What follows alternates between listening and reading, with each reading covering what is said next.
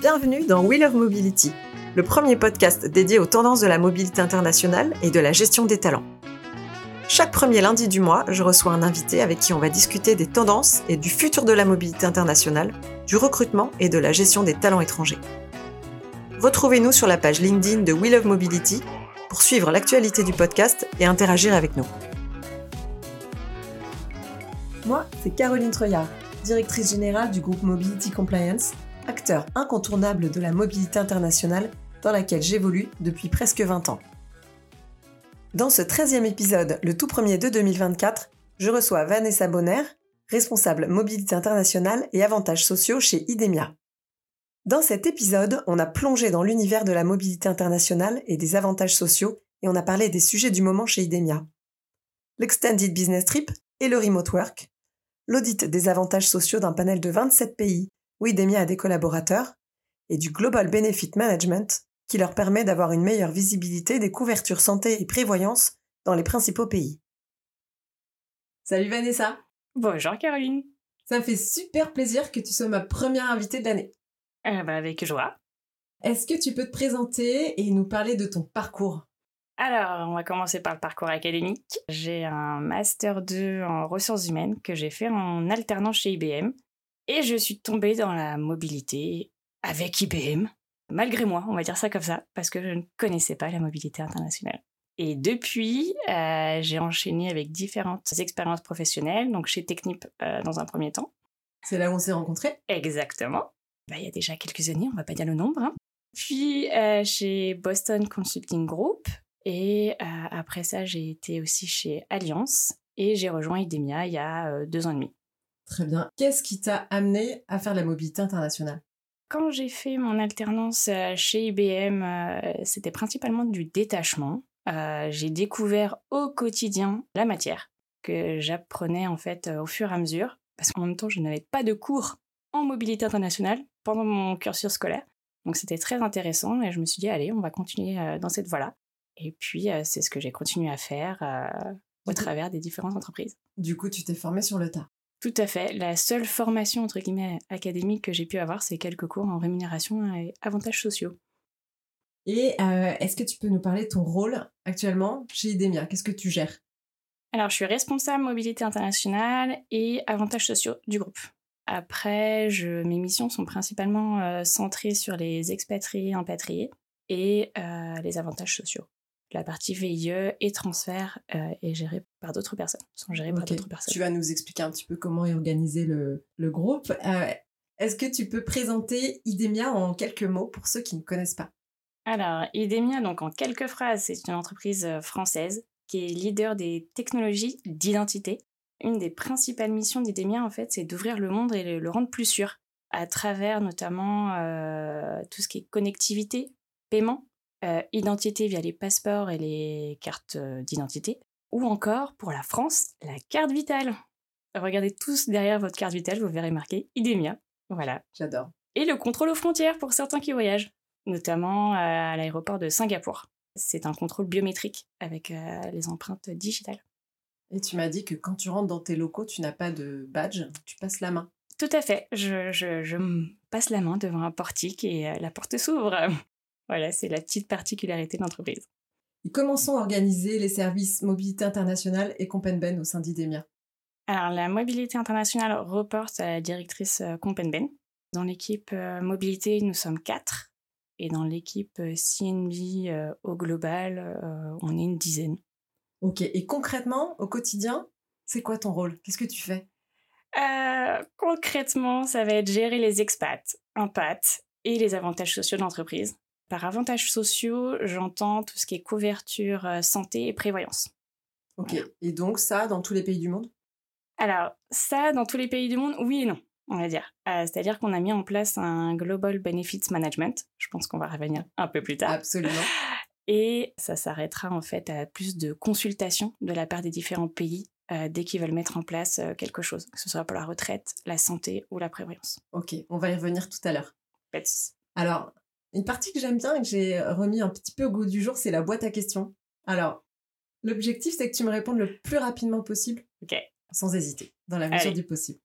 Alors, impat ou expat? Expat, Mobilité intragroupe ou embauche externe? Mobilité intragroupe, Salarié ou détaché? Salarié, Europe ou reste du monde? Reste du monde, Et rapidité ou compliance? La compliance, euh, Évidemment. complètement, euh, complètement. À 3000%. Voilà, euh, pas le choix. Alors, on va parler des sujets du moment. Vos projets actuels chez Demia. Il y en a un certain nombre. On en a parlé quand on a préparé euh, cet échange. Vous êtes en train de revoir les politiques mobilité internationale et tu m'as notamment parlé de la politique d'Extended Business Trip. Est-ce que tu peux nous en parler? Alors, c'est pas à proprement parler une politique, mais plutôt des guidelines euh, qu'on va formuler qui est à destination des HRBP et du business pour euh, bah, encadrer un peu mieux les business trips. Puis bah, les business trips, généralement, sont entre euh, quelques jours à un mois. En tous les cas, c'était notre cas dans l'entreprise. Et après, ça passait sur du short term. Maintenant, on est plutôt à se dire, en étend un peu le business trip jusqu'à trois mois, on va l'encadrer, on va donner euh, bah, toutes nos recommandations au business et on passera sur du short term après trois mois. D'accord. Donc, en gros, vous faites des recos, vous encadrez ça, mais c'est quand même le business qui décide. C'est le business et le- la HRBP qui, qui décide. ouais. Tout à fait. Et après, on est là euh, au besoin euh, pour répondre à toutes les questions euh, que pourrait avoir le business. Ok. Et quand vous parlez de business trip, vous encadrez ça comment? Vous, vous regardez quand même s'il y a besoin d'autorisation de travail selon les pays? Alors, par exemple, la HR qui va recevoir, on va dire, le, le salarié en business, va devoir bah, s'assurer de la conformité du pays. C'est-à-dire, est-ce qu'il va avoir une- besoin d'une autorisation de travail ou pas, un Mhm. visa ou pas. Et elle va devoir, en fait, euh, la personne va devoir faire ses démarches et s'assurer euh, du bon déroulement de ses démarches également. Ok. Donc, ça, c'est une, une démarche perso?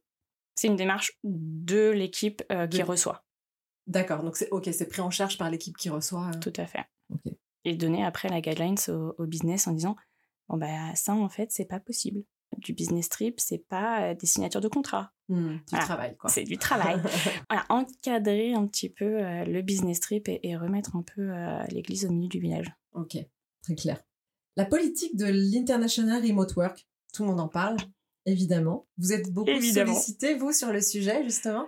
Ah ouais on a recensé euh, bah, les demandes qui venaient des salariés des DRH de, B- de BU il y en a eu un certain nombre et on s'est dit bon bah là il va peut-être falloir sujet. euh, faire quelque chose pour attirer les talents, pour garder les salariés, pour donner aussi un peu de bien-être en plus euh, aux salariés.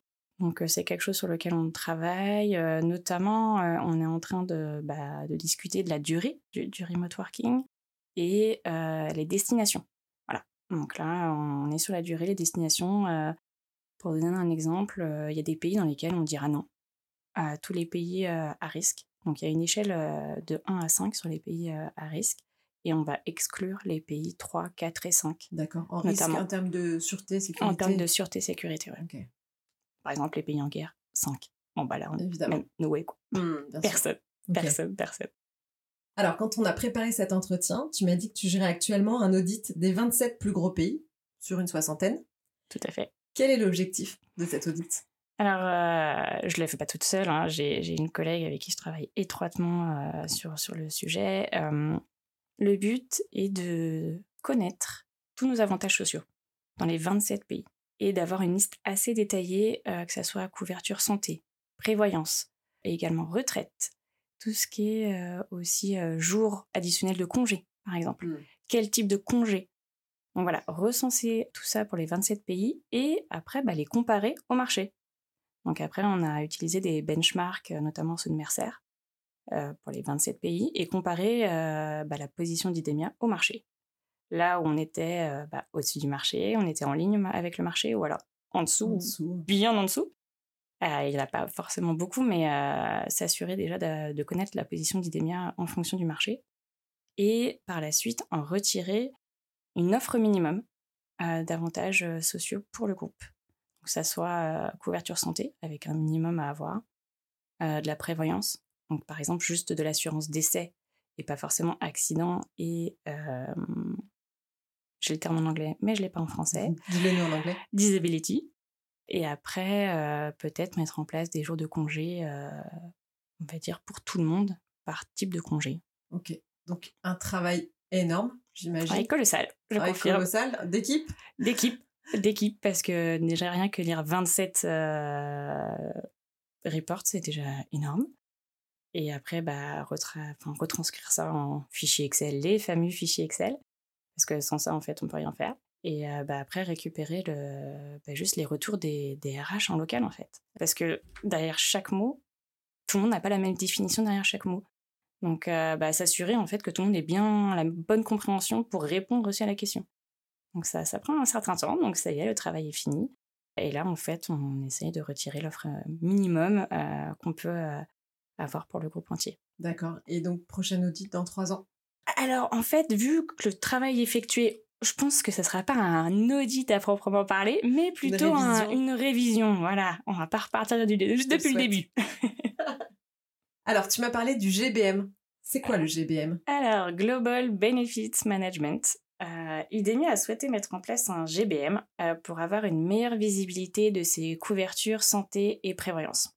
C'est-à-dire qu'avant 2020, chaque filiale négociait en direct, soit avec l'assureur ou les assureurs pour avoir différentes euh, cotations, ou avec un courtier local, avec des exigences locales. Et ça nous posait problème parce qu'on ne connaissait pas bien en fait bah, leur couverture euh, locale. Donc on a souhaité avoir euh, un courtier unique pour le groupe, qui est Mercer Mhm. en l'occurrence, qui nous permet d'avoir des reports euh, régulièrement, donc là, trimestriellement. Et euh, Mercer négocie en local, avec chaque entité locale qui est dans le GBM, les contrats de santé et prévoyance avec les- la stratégie et la philosophie du groupe. Pour que chaque salarié, in fine, ait une, euh, par exemple une couverture prévoyance, pas identique, ça ne sera pas le cas, mais euh, disons similaire sur certains points, ou du moins les points qui nous sont très chers. D'accord. Que ce soit équitable. en fait. Que ce soit le plus équitable possible. Mm. Après, on, on suit quand même la pratique marché. Par exemple, euh, s'il y a un marché euh, où c'est euh, d'assurer 24 mois de salaire, ben, on va suivre la pratique marché. Si Mhm. c'est 36, on va suivre. Alors que dans d'autres pays, ça pourrait être 12, 24 ou 48. Ouais, vous allez Voilà. vous aligner en On fonction. s'aligne en fonction du marché. Ok. Donc pourquoi le GBM C'est pour euh, s'assurer euh, que notre stratégie et notre philosophie soient déployées euh, dans toutes nos filiales. Et actuellement, nous avons euh, 27, non, pardon, 23 pays dans notre GBM. Sur les 60, après, nous ne pourrons pas intégrer les 60 parce qu'il y a des pays où bah, le coût serait bien supérieur au gain. Par exemple, des pays où il y a trois salariés, aucun intérêt de, mettre en- de les mettre dans le GBM à l'inverse de, des pays où il y en a 1500 ou, euh, ou 300, et que tout le monde ait euh, une couverture euh, la plus uniformisée possible, en enlevant un maximum de tâches administratives pour les équipes en local, et bah, de négocier, d'avoir un pouvoir de négociation très important avec un courtier unique pour Donc le GBM. Mercer, justement, Donc qui, Mercer. qui vous aide sur toute cette partie benchmark et compagnie. Exactement. Ils ont un rôle de conseil qui est très important pour nous et euh, ça nous permet de connaître chaque marché local et voilà d'avoir euh, leur avis euh, sur chaque euh, chaque demande en fait euh, ou mise en place ou renouvellement aussi de contrats en local. Donc, euh, gros chantier également.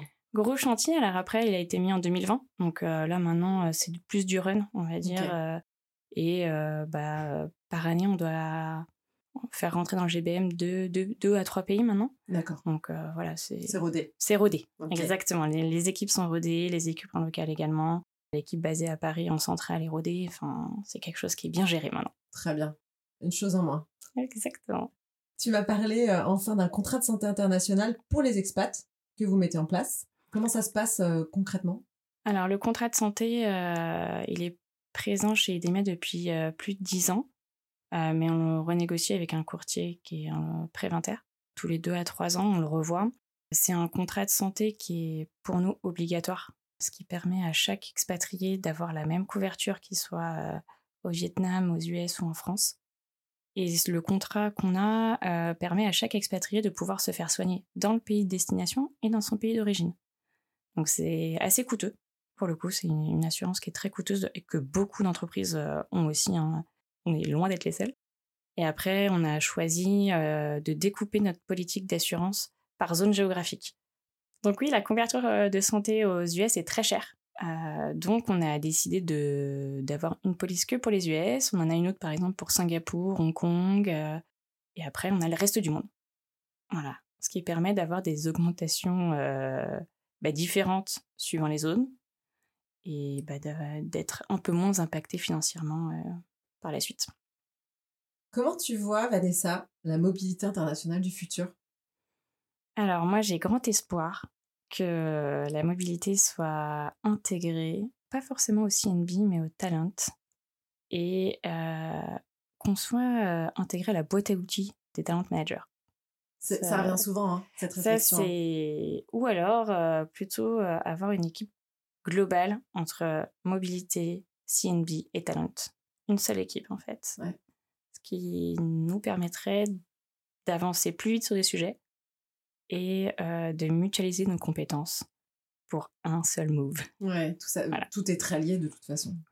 Oui, et puis bah, ça permettrait également d'avoir moins d'expatriation poubelle. Enfin, nous, c'est notre terme. Hein, c'est quoi une expatriation poubelle? C'est-à-dire que quand on ne sait pas quoi faire d'un salarié, on veut pas non plus. on veut garder ses compétences, mais on le veut plus dans un pays A, bah, on va le mettre dans un pays B. Oui, enfin, au prix de l'expatriation, on peut peut-être faire autre chose. Ouais. Donc nous, on appelle ça une expatriation poubelle. Et si, si on était vraiment plus intégré au talent, bah, par exemple, on ne ferait que des expatriations pour des gens flagués talent. Mmh. Et éviter euh, cette expatriation poubelle. Ouais, il y a des choses à mettre en place. Voilà. on peut toujours s'améliorer. Et enfin, est-ce qu'il y a des gens qui t'ont particulièrement inspiré dans ton parcours? La première personne qui m'a formée euh, en dehors de, de chez IBM, euh, ça a été Chantal Apessami, et après, euh, il y a eu Christophe René, euh, qui m'a beaucoup inspiré et qui m'a aussi beaucoup aidé à apprendre. Et j'ai notamment euh, une collègue avec qui j'ai travaillé étroitement chez Technip, Isabelle Desmith. Dont on a déjà parlé dans le précédent épisode. J'imagine, parce qu'elle est très connue et reconnue. Et elle est juste adorable. Merci beaucoup, Vanessa, pour cet échange. C'est un plaisir de te recevoir. merci à toi et merci à toute l'équipe. Pour conclure cet épisode, on voit que vous mettez la barre assez haut pour vos salariés, notamment en termes de couverture santé et de prévoyance, dans une logique d'attractivité et de fidélisation de vos collaborateurs. Et pour toi, dans le futur, la mobilité internationale, le Ben et le talent management devront mutualiser leurs compétences pour gérer au mieux les talents en expatriation. C'est la fin de cet épisode, merci de l'avoir suivi. On se retrouve le mois prochain avec un nouvel invité. D'ici là, n'hésitez pas à partager le podcast avec quelqu'un qui pourrait être intéressé.